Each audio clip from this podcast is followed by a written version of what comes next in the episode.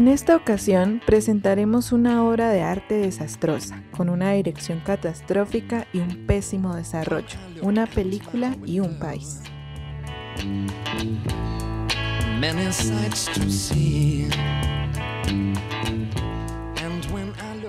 Peregrino errante. Vagamos de tema en tema explorando la psique humana, en busca de trivialidades para convertirlas en verdades. Y solo así podremos seguir nuestro camino.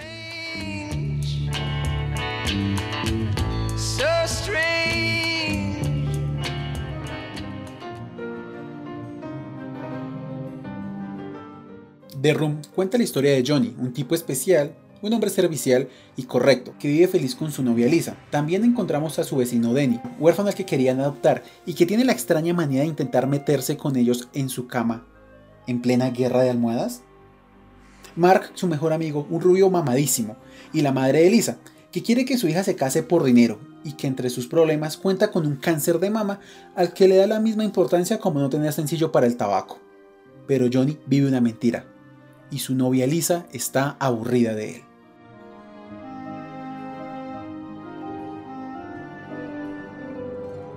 ¿Y cómo se gestó esta producción? Pues resulta que a principios del nuevo milenio, el misterioso y enigmático Tommy Wiseau tomó la decisión de rodar su ópera prima y asumimos que probablemente anhelaba que esta tuviese un éxito relativo, le permitiese abrirse camino en el medio cinematográfico y le ayudase a forjar una reputación. Y así fue, aunque no de la forma en que esperaba. The Room fue concebida en primer lugar como una pieza teatral, pero luego Tommy intentó transformarla en una novela. Al verse incapaz de publicarla, optó por convertirla en el guion para un filme que él mismo dirigiría, produciría y también sería protagonista. Se dice que la idea le fue inspirada tras ver el talentoso señor Ripley, con la cual se quedó fascinado y por ello quiso llevar a la pantalla grande un relato con la misma emotividad e impacto. Tommy no tenía mucha experiencia actuando frente a las cámaras, ni escribiendo libretos y mucho menos dirigiendo, lo que se reflejaría en deficientes o de plano pésimas interpretaciones, un guion repleto de diálogos absurdos, situaciones sacadas de los cabellos y una trama incoherente con una estética visual a medio camino entre una mala telenovela mexicana de los 90 y el soft porn, y que intenta relatar, como lo mencionamos anteriormente, la tragedia sufrida por un joven banquero cuando descubre que su prometida le ha engañado con su mejor amigo reiteradas veces.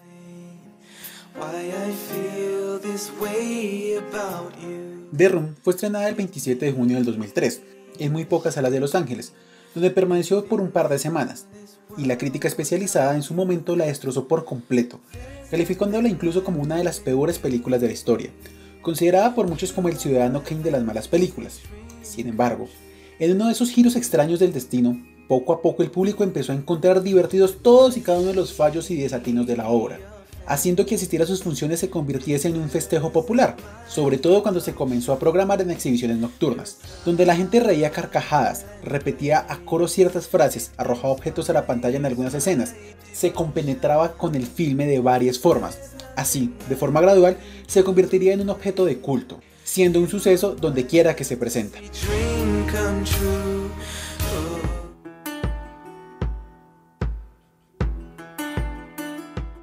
Lo cierto es que Derrón es un perfecto ejemplo de lo que los franceses llaman el nanar. Esto es una obra de arte que está tan mal realizada y es tan mala que acaba tornándose en algo involuntariamente divertido, en una obra de arte en sí misma. Esto es lo que ocurre con esta película y lo que ha hecho de ella una leyenda, lo cual se evidencia en la cantidad de seguidores que generó y que a pesar de los años siguen creciendo de manera exponencial. Ese séquito nació en torno al morbo y diversión que produce ver algo tan desastroso, mediocre, repleto de errores y actuaciones paupérrimas.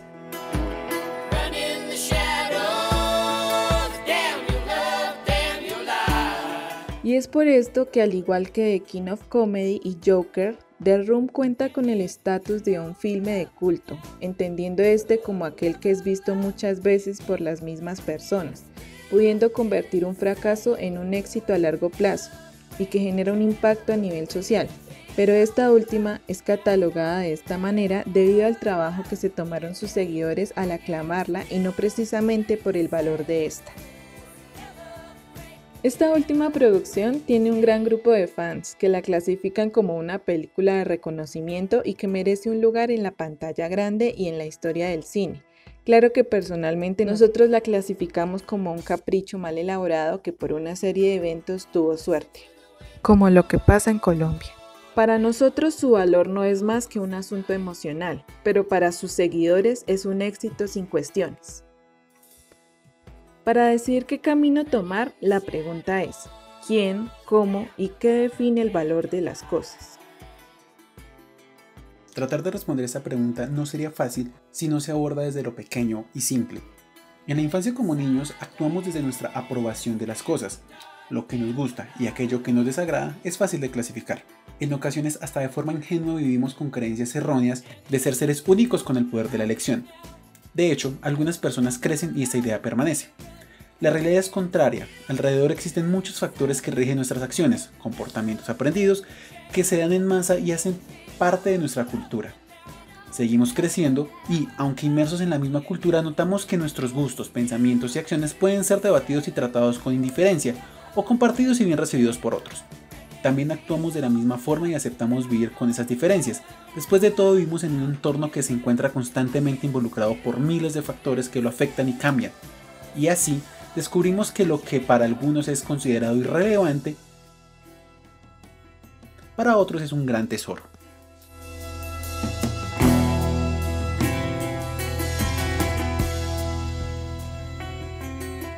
Las redes sociales y esta época de revelación de la tecnología que nos ha hecho tan cercanos y facilitan la comunicación ha permitido que nuestra opinión sea fácilmente compartida tan así que en ocasiones llegamos a hablar con ignorancia. En fin, la cosa es que como espectadores somos capaces de dar valor a un objeto, pensamiento, situación o persona.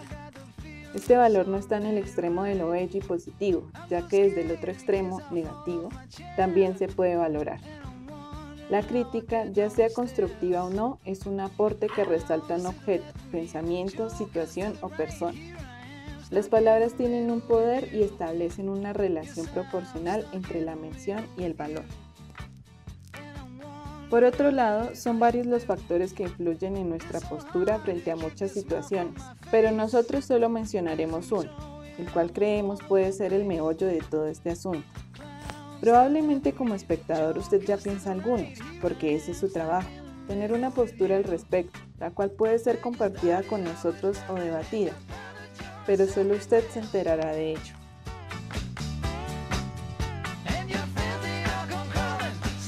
Iniciaremos recordando que en nuestro contexto es común el desconocimiento de temas importantes.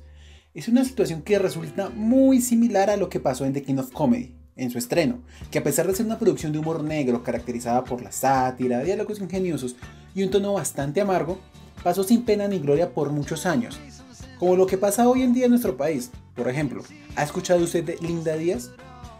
¿Conoce la cifra de personas que defendiendo su tierra han sido asesinadas? Probablemente no, aunque seguramente ha escuchado de cómo Colombia perdió el partido frente a Brasil en el 2014. Pero, ¿sabe usted de los escándalos que esconde esta empresa o alguno de sus integrantes? ¿Sabe usted que el sorteo de los grupos estuvo manipulado? ¿O que la Conmebol y la Mayor están involucrados en la reventa de boletas? Algunas situaciones generan más polémicas que otras. ¿Realmente hablamos de lo que es importante? ¿Hacemos algo al respecto?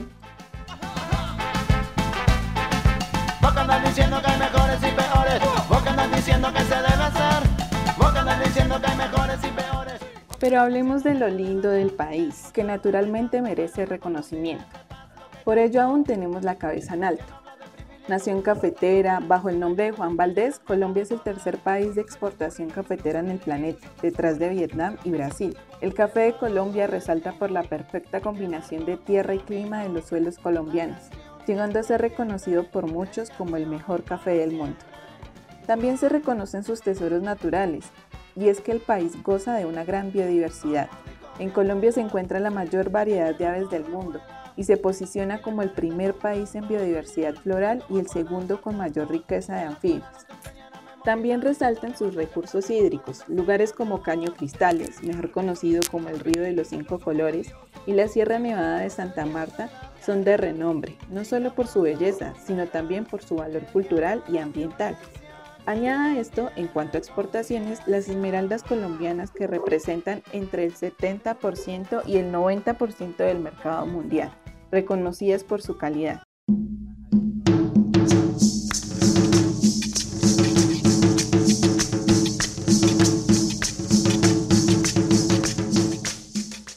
Hablemos de su gente, de los nuestros. Se reconoce en los colombianos el sabor que se lleva en la sangre.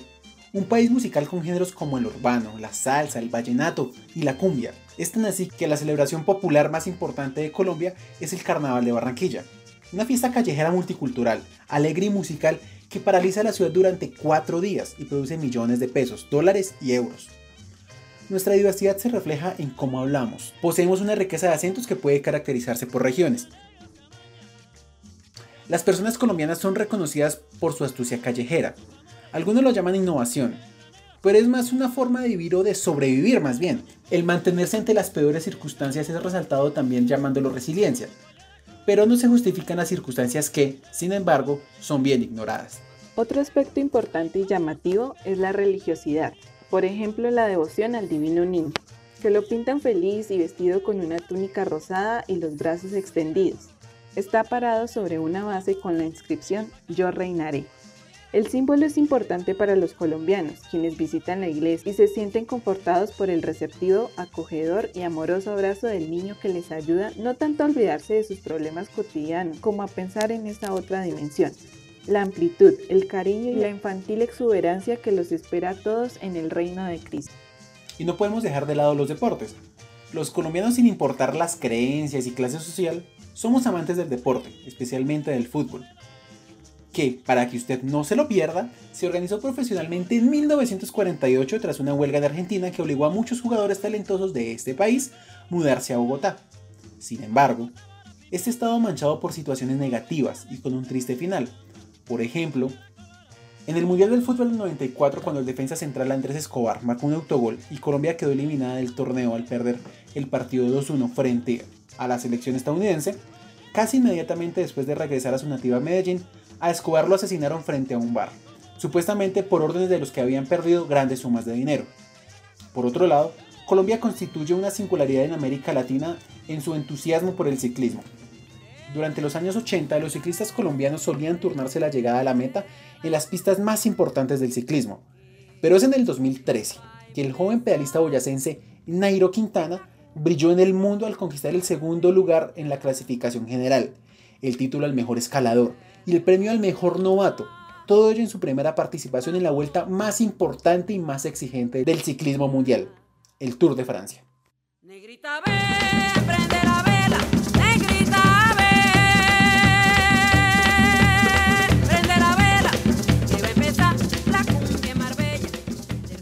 El ser humano es un ser cultural y es de recalcarlo. La cultura es un hábito que se aprende o se asimila.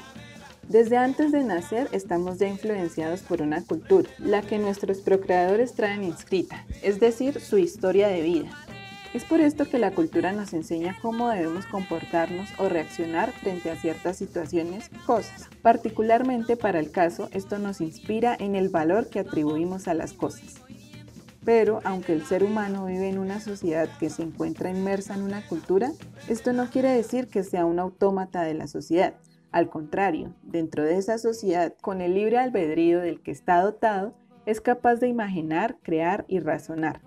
Es capaz de tomar sus propias decisiones a diferencia de los animales, que viven en manadas varados en una forma de vida dependiente del clima y de otros factores puramente físicos.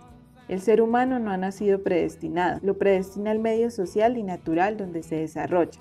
¿Por qué? Porque el ser humano no es una especie social con una cultura única y pasiva. En un territorio determinado puede haber grupos tan diversos caracterizados por la cultura que los ha formado desde su nacimiento. Entonces, debemos tener claro que la evolución del ser humano es permanente, por lo que la cultura humana será dinámica y progresiva, marcada únicamente por los límites humanos.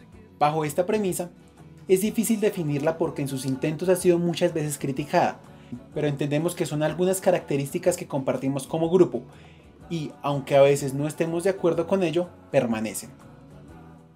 Por ejemplo, ¿ha escuchado de Pablo Escobar? ¿Álvaro Uribe Vélez? Puede ser usted colombiano o no, pero seguramente reconoce el personaje. Tal vez solo difiere el sentimiento. ¿Ha escuchado de la guerra? ¿De la coca? ¿De los narcos? Nuevamente, si usted no es de Colombia, probablemente lo relaciona. Y es que los mismos medios se han encargado de hacerlos famosos. Muchas de las producciones colombianas en cine y literatura han mostrado todas las caras que puede tener esta historia, que ya ha sido tan mencionada que hasta valor ha perdido. Colombia demuestra ser una compleja red de relaciones de poder económico, político y militar, con una historia marcada por la violencia. Es testigo de cómo las formas de esta violencia se transforman y cambian de rostro a través del tiempo, y una de estas formas es la llamada narcocultura. Hey compa, por ahí se encuentra su patrón. Es que aquí les traigo un encargo. Con una 45. Da mucha pena y hasta rabia reconocerlo. Y es que nosotros, los colombianos, andamos muy preocupaditos por la buena imagen. La verdad, somos un territorio marca narco. No por la coca, sino por cómo nos comportamos y lo habitamos. Desde el presidente hasta quienes hablamos en este podcast. Lo narco es una estética, una forma de pensar, una ética del triunfo rápido, un gusto excesivo, una cultura del todo vale para salir de pobre, una afirmación pública de que para qué ser rico sino para lucirlo y exhibirlo. El método para adquirir esta cultura es solo uno, tener billete, armas, mujeres chimbitas, música estridente, vestuario llamativo, vivienda expresiva y visaje en autos y objetos, y moral católica, y esto último es muy importante. Y la narcocultura es tan auténticamente colombiana porque manifiesta que nos sentimos realizados el fin de semana en la finca, porque nuestro mayor placer está en dar órdenes y tener quien nos obedezca. Mientras los burgueses quieren ser poderosos haciéndose ricos, nosotros queremos ser poderosos dando órdenes. Y algo similar sucede con The Room. Es una película tan mal realizada que da pena verla, pero aún así resulta ser una experiencia relativamente agradable. Es tan mala que por eso es reconocida y enaltecida, y se convierte en el gusto culposo de muchas personas, al igual que la narcocultura en Colombia. Y el que diga que no hace parte de, es un vil mentiroso. Solo basta ver a figurillas públicas como el Dr. Uribe, uno encuentra que esos son los valores que pregona. Ha llegado a decir que leer y ver cines de burgueses bogotanos. En sus periodos presidenciales reconoció que no tenía tiempo de leer y que al cine fue por última vez a los 7 años, a ver El Llanero Solitario. Y desde entonces él cree que es el Llanero Solitario en las montañas de Colombia. Tiempo después, cuando Uribe era un muchacho de colegio, y narrado en el libro El olvido que seremos de Héctor Abad Faciolince, el joven Alvarito intentó seducir y enamorar a la hermana del autor, y ella lo rechazó. Para Vicky, de un tal Álvaro Uribe, muy bajito, que se moría por ella, pero ella no por él, porque le parecía muy serio y sobre todo muy bravo. Como usted no me hace caso, le dijo el hombre una vez, la voy a cambiar. Y puso Vicky a su mejor yegua, porque le gustan los caballos sobre todas las cosas, y entonces decía, ahora monto en Vicky todas las semanas. Además, en el libro Estoy cargado de tigre del periodista colombiano Juan Fernando Tavares, que reúne 400 frases polémicas del presidente eterno en su vida política, se enfatiza más en la personalidad de este hombre. La mayoría de estas frases están pronunciadas en tono enérgico, acalorado o explosivo. El libro trae frases como, no soy guayabita que le guste a todos, o la que pronunció ante un grupo de jóvenes evangélicos sobre el sexo. Hay que guardar el gustico para después del matrimonio. O lo que le dijo uno de sus súbditos en el palacio. A ver, todo. Presidente, ¿qué me cuenta? Quiero decirle que estoy muy berraco con usted y ojalá me graben esta llamada. Yo no dejo arrimar gente aquí que venga a buscar caminos de corrupción. Estoy muy berraco con usted. Yo que ha sido correr, y, lo que, y, si lo veo, le voy a dar en la cara marica por lo menos es auténtico y verdadero. No cita ni siquiera a García Márquez. Y esto demuestra que el doctor Uribe es el perfecto ejemplo de la narcocultura. Mientras este exponía su capacidad de gobierno montando a caballo mientras tomaba café de Colombia y no derramaba ni una gota, juntó la moral del pecado con la moral del dinero. Ideología confusión. Él es la moral. Él y sus valores son la verdad por encima de toda ley y constitución. El dinero no le preocupa, para eso están sus hijos y sus colaboradores, los nuevos millonarios de Colombia.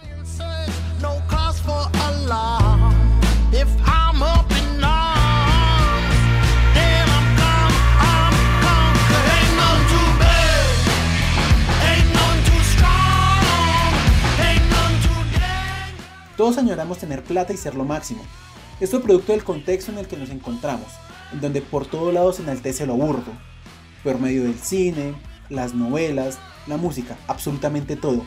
Y eso nos caracteriza, esa esencia de narcos pretenciosos y egoístas es lo que nos hace resaltar muchas veces. Literalmente somos de rum a nivel cultural, ya que damos tanta pena y asco que resultamos siendo una rareza exótica y llamativa para muchos, que gozan con ese morbo de observar y o estar inmersos en una sociedad tan mala que resulta ser buena.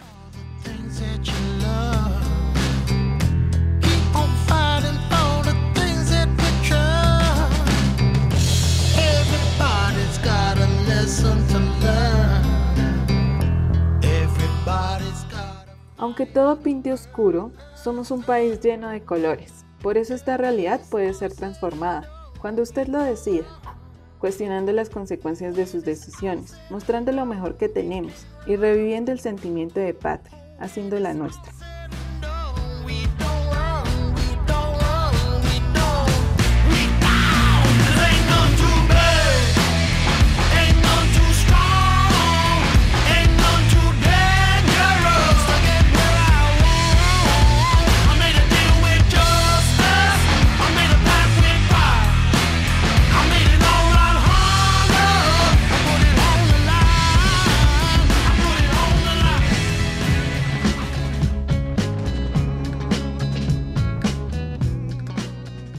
Llegar al final de un camino permite discernir las vicisitudes que han surgido durante el recorrido. Aventurarnos en este primer sendero junto a ustedes ha sido una experiencia gratificante y enriquecedora. Esto no significa que nuestro recorrido haya terminado. Hay muchos más caminos por explorar y deseamos contar con su compañía. En nuestra próxima emisión nos detendremos y compartiremos con ustedes un momento lleno de inspiración.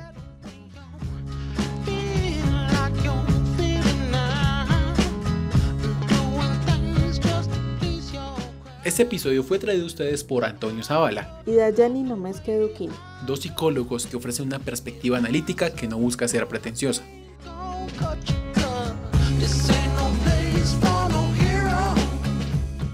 Finalmente los invitamos a que sean ustedes mismos quienes juzguen bajo su criterio los temas o tópicos manejados en este espacio.